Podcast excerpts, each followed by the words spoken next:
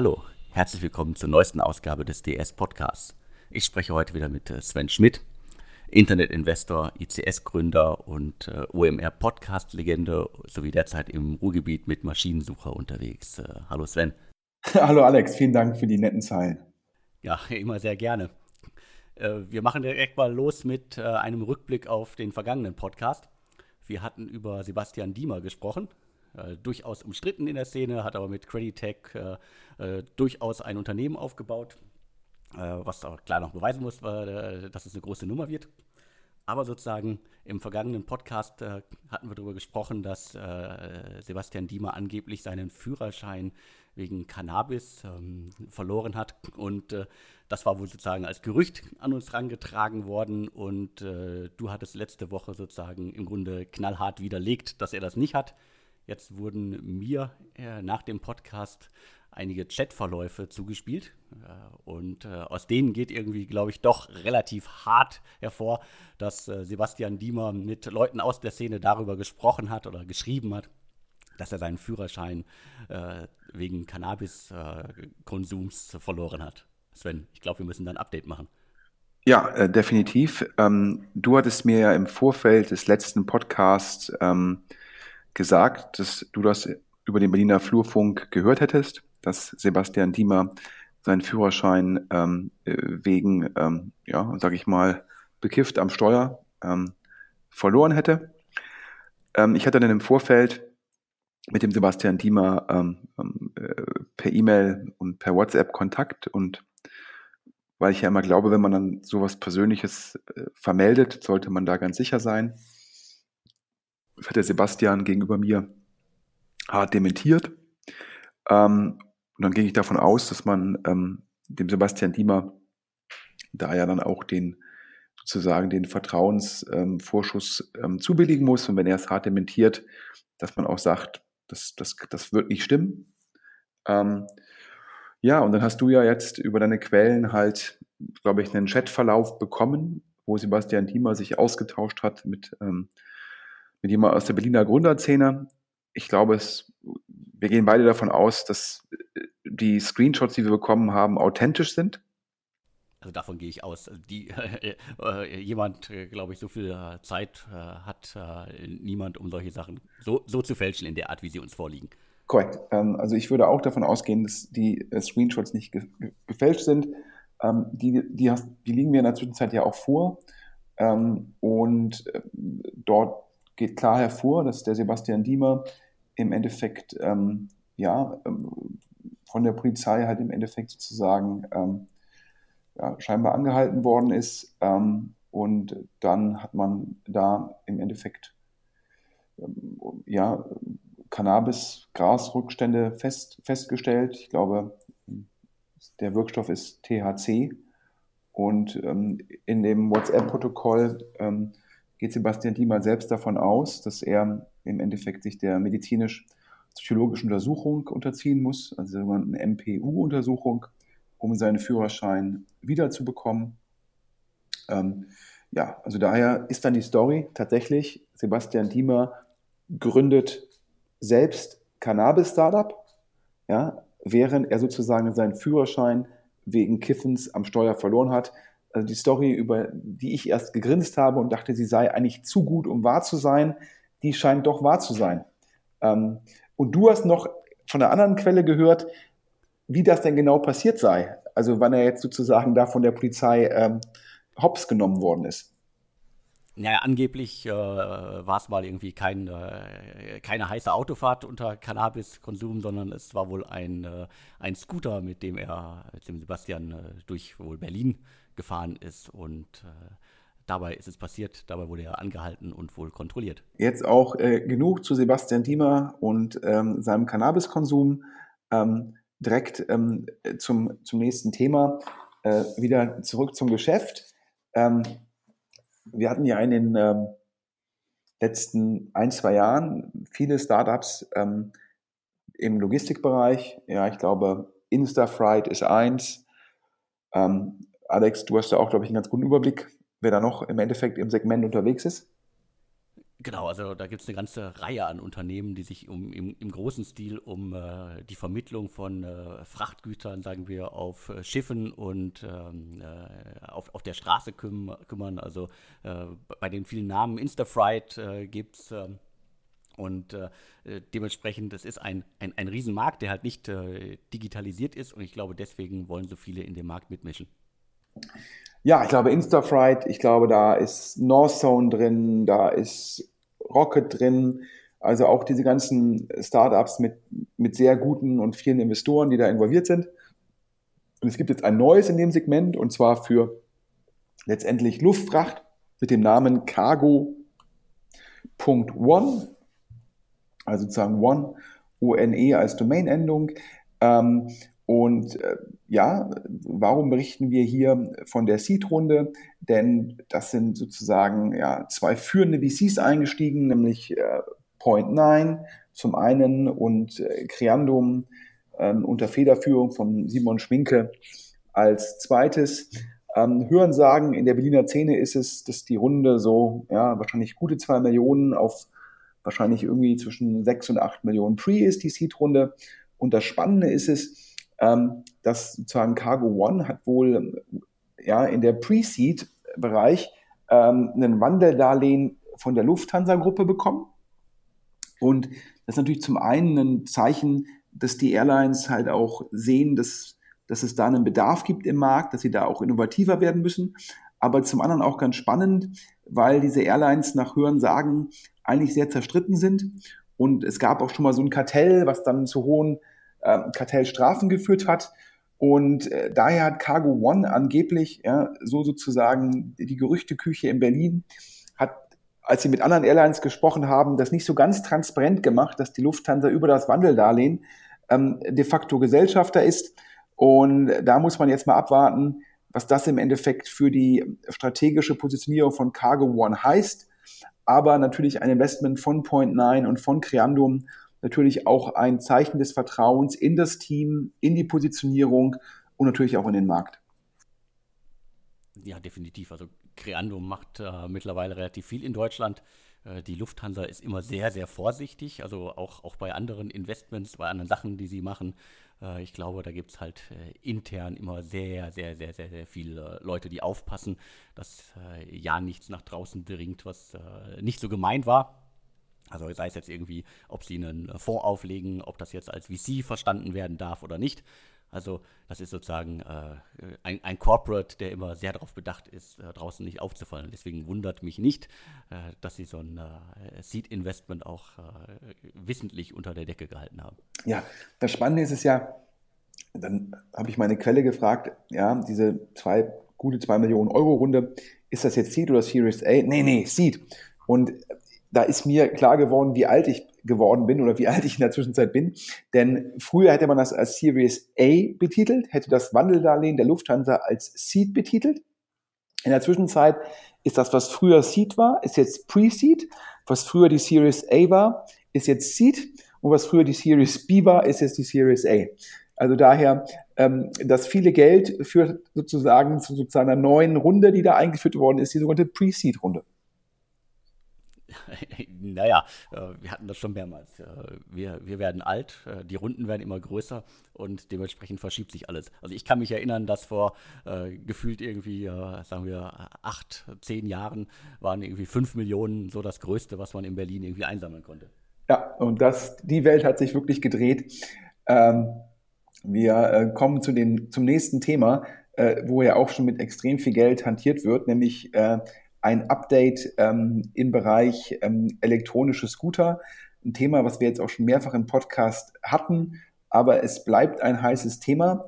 Und ähm, hier müssen wir an der Stelle mal sozusagen äh, uns für einen indirekten Tipp von Paul Josefak, ähm, Ex-General Partner von äh, Neuhaus ähm, und danach im Endeffekt ähm, hat er den Inkubator der Otto-Gruppe geleitet der hat nämlich äh, sehr gut aufgepasst und hat in einem Post auf TechCrunch, in dem bekannt gegeben worden ist, dass ähm, Grin, das ist ähm, Electronic Scooters in Mexico City, einen Merger macht mit Ride, das sind die Elektro elektronischen Scooter ähm, oder elektrischen Scooter, sorry, ähm, in Sao Paulo, Brasilien.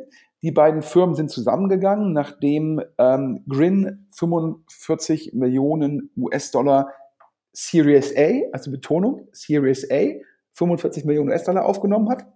Und da ist dem, dem Paul aufgefallen, dass auf dem Foto, wo unseres Erachtens nach das, das Right-Team ist, wer, wer lacht da in die Kamera? In dem TechCrunch-Artikel? Lukas Gadowski. Das heißt, die These im Markt ist es, dass Lukas Kadowski ja, in Ride als Angel ähm, investiert war, investiert ist, jetzt wahrscheinlich in der, in der gemeinsamen Firma Grin-Ride. Und es zeigt dir halt, dass er wahrscheinlich sich global mit dem Thema auseinandersetzt und halt guckt nach dem Motto, er glaubt, das ist ein Megatrend. Und da hat er natürlich, da riecht er das Geld, da hat er ja schon immer ein Händchen für. Wahrscheinlich auch durchs geschlossene Fenster riecht er das Geld. Ähm, und dann guckt er halt, in welchen Regionen kann ich halt noch in der frühen Phase investieren.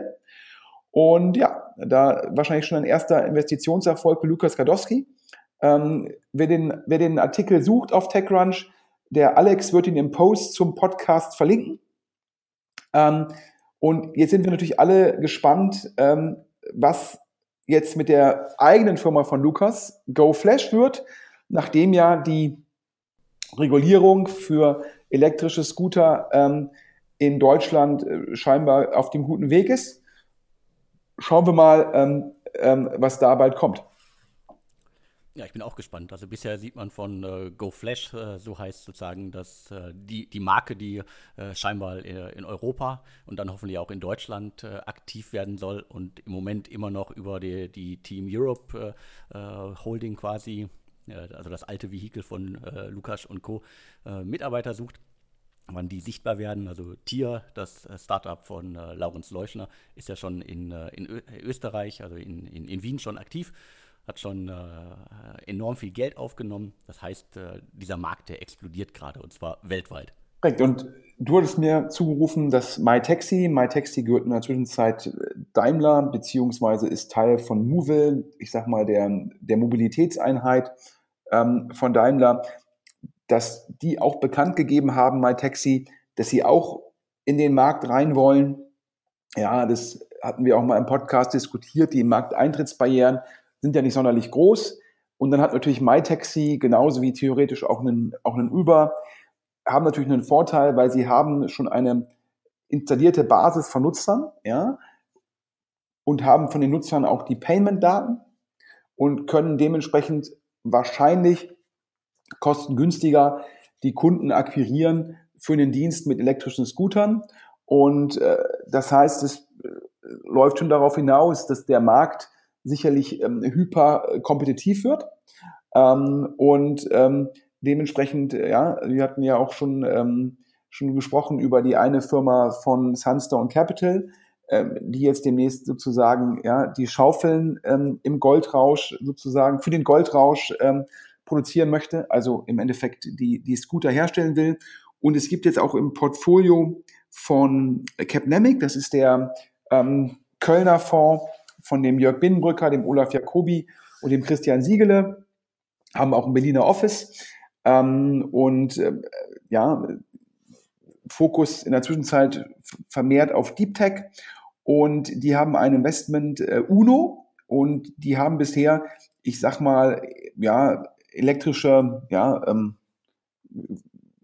Mopeds, nee, Mopeds ist der falsche Name. Wie heißen die, äh, Alex? Ähm, ich würde die immer als Roller bezeichnen. Also das ist immer so die, die, die schöne Unterscheidung. Wir müssen irgendwie zwischen äh, elektrischen Rollern und äh, E-Scootern unterscheiden, um das Segment aufzudröseln. Ja, und ähm, die haben also diese elektrischen Roller bisher gebaut und ähm, da ist äh, das Gerücht im Markt, ähm, zweistellige Millionen äh, Finanzierungsrunde ähm, von einem holländischen strategischen Investor. Das ist sozusagen die Finanzierungsnews. Und die anderen Neuigkeiten sind, dass auch die sagen, wir wollen nicht nur elektronische ähm, Roller investieren, sondern auch ähm, E-Scooter, um jetzt mal bei deinem Wording zu bleiben.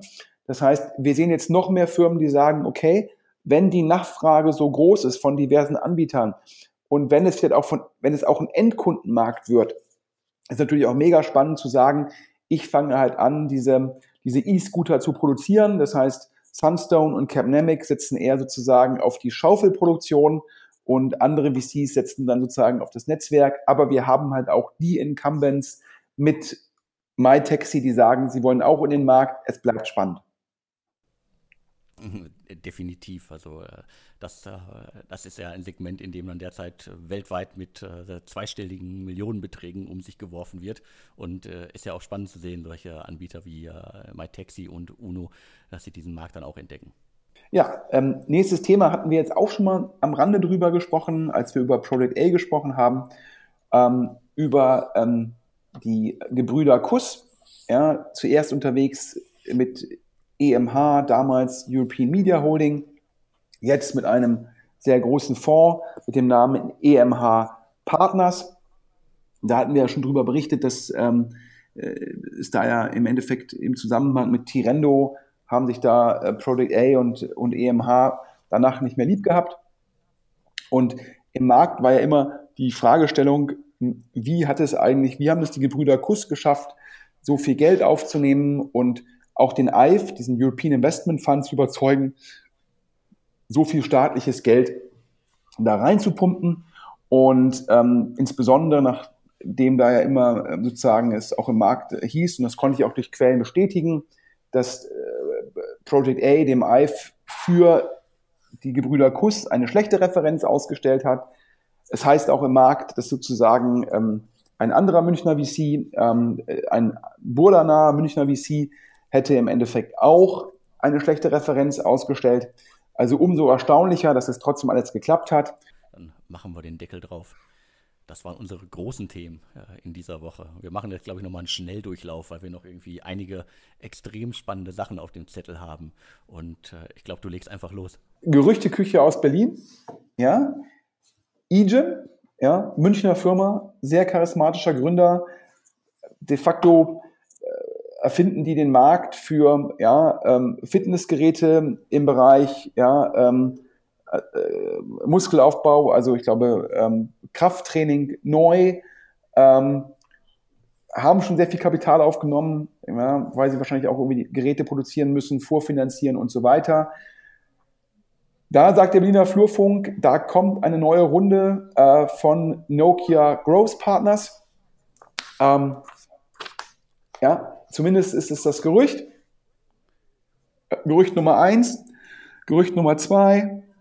Mimi Hearing, ähm, ein Startup, was letztendlich Technologie entwickelt, ja, wie man halt im Endeffekt ähm, ja, Hörthematiken individualisieren kann. Ähm, das heißt, dass ähm, man halt da guckt, dass, dass jeweils der Ton auf eine Person individuell ausgespielt wird. Ähm, der Berliner Super Angel Christoph Mehr involviert. Da sagt der Berliner Flurfunk zum einen, da hätte es eine 10 Millionen, 10 Millionen Euro Runde gegeben und zum anderen gäbe es demnächst eine Kooperation mit Dolby, sozusagen einem der führenden, ähm, ja, sozusagen, ähm, ja, IP-Anbieter in dem Gesamtsegment, also daher ein großer Erfolg. Und ähm, dann hatten wir beide ja, ich glaube, du hast ja schon mal einen längeren Artikel geschrieben zu Tadu und den Bundesanzeigerzahlen. Alex? Genau, richtig. Äh, das ist schon eine Weile her. Also es waren dann, glaube ich, die 2016er Zahlen und äh, das sah nicht wirklich gut aus. Also wenn ich jetzt äh, richtig im Kopf äh, das zusammenkriege, also Geschäft ist, glaube ich, eher geschrumpft als gewachsen und äh, ja, äh, machte jetzt nicht äh, den großen Eindruck eines schnell wachsenden Unternehmens. Ja, und letzte Woche die Information, runde 50 Millionen Dollar zum einen und zum anderen äh, mit Amazon als Investor. Ähm, da kann man nur sagen, vor beiden muss man den Hut ziehen. Amazon sollte den Gründern, sollte Tadu erlauben, ähm, die Distribution zu optimieren und ähm, zum anderen halt 50 Millionen. Ja, wir haben ja vorhin drüber gesprochen. Ähm, früher äh, waren 5 Millionen sozusagen eine große Summe und jetzt gibt es so eine Nachricht wie 50 Millionen für Tadu und ein paar Tage später wird schon über ein neues Thema gesprochen. Also 50 Millionen Dollar fetter Betrag.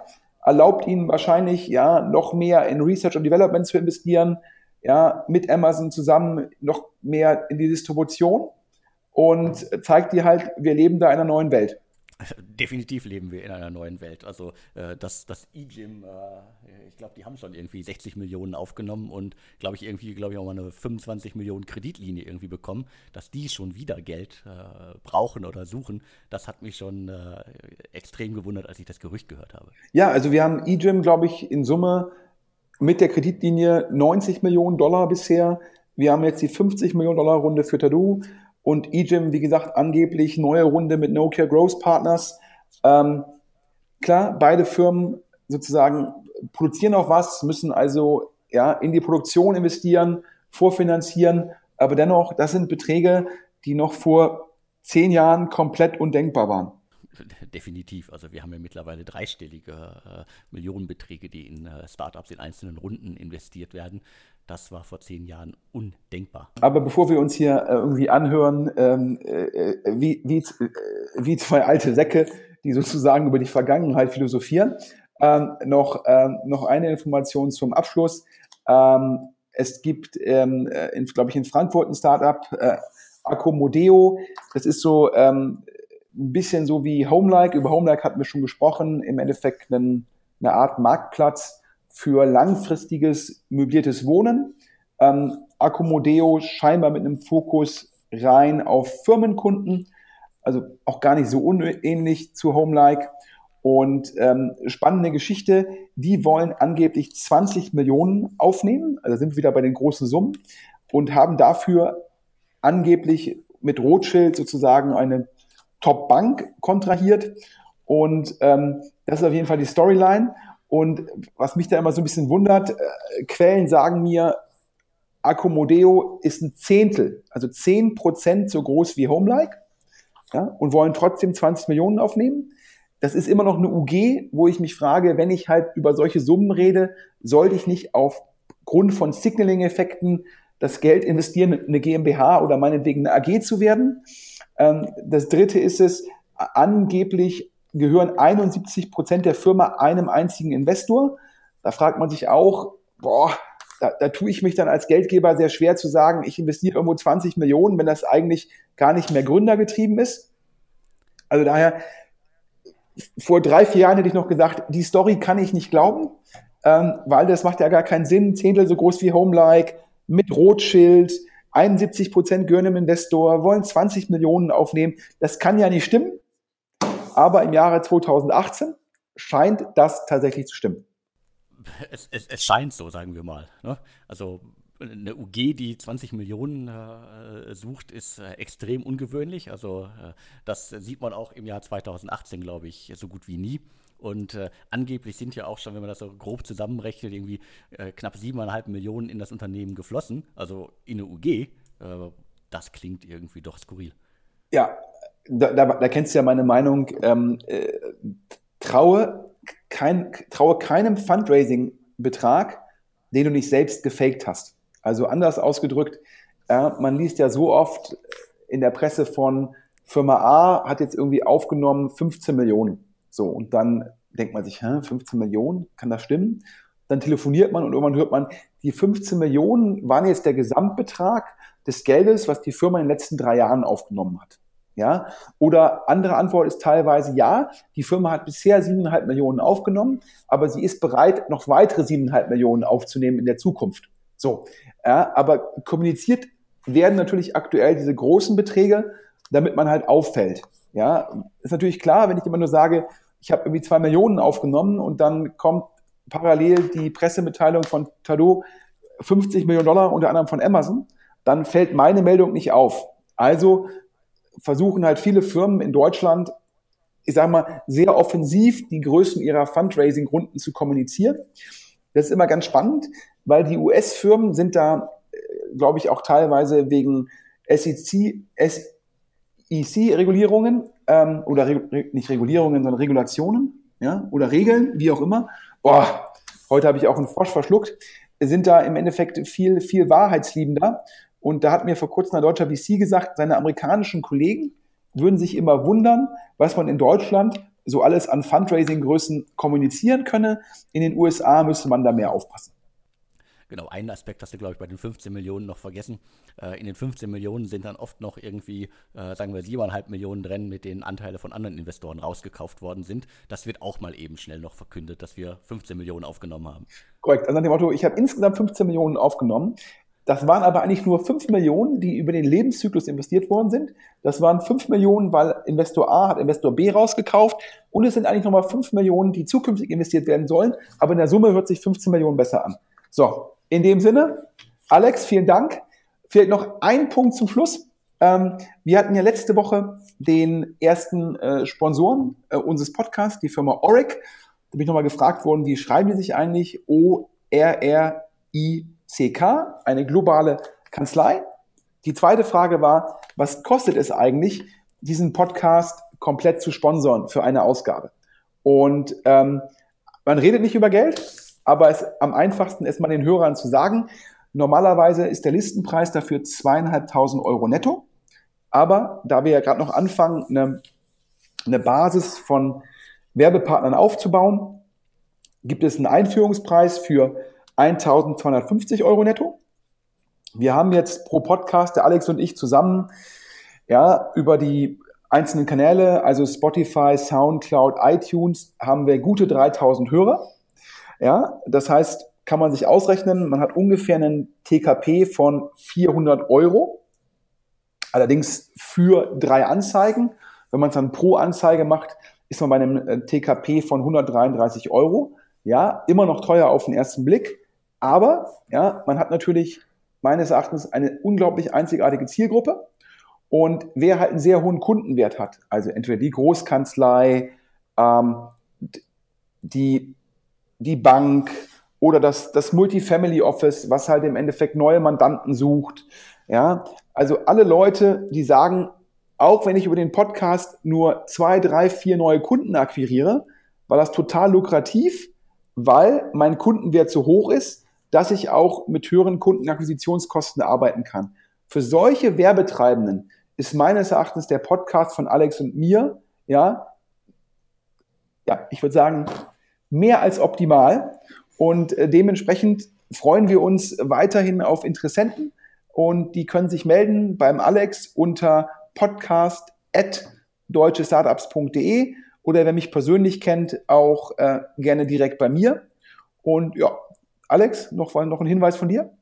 Also dem ist nichts mehr hinzuzufügen. Äh, der Podcast rockt und äh, äh Sponsoren sollten unbedingt äh, dabei sein. Das war es dann auch für diese Woche. Alex, vielen Dank und euch allen noch einen guten Wochenstart. Wir hören uns wieder nächste Woche. Ich habe zu danken und tschüss.